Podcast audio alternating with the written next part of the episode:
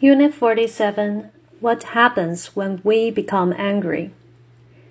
We all know how an angry person looks wide eyed and red faced, with hands shaking and veins bulging out in his or her neck and temples.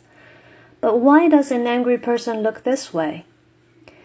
To answer this question, we must go back thousands of years to a time in human history when people often faced threats from wild animals, from nature, and from each other.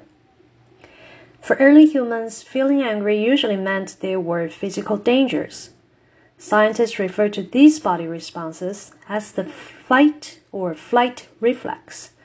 That is, Anger can force our early ancestors to make immediate decisions for survival.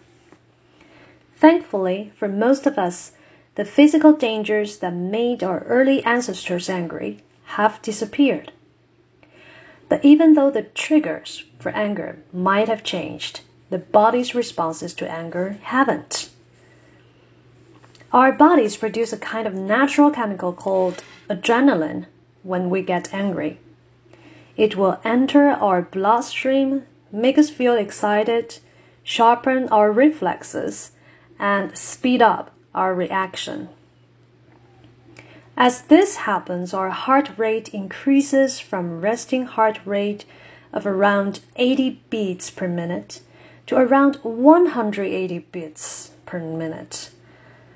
Besides, our blood pressure and body temperature both rise. Our breathing becomes faster and more shallow.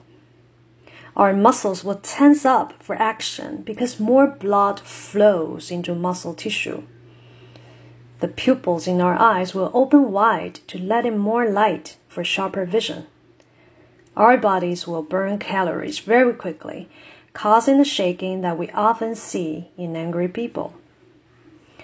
All these years later, the body still equates anger with danger.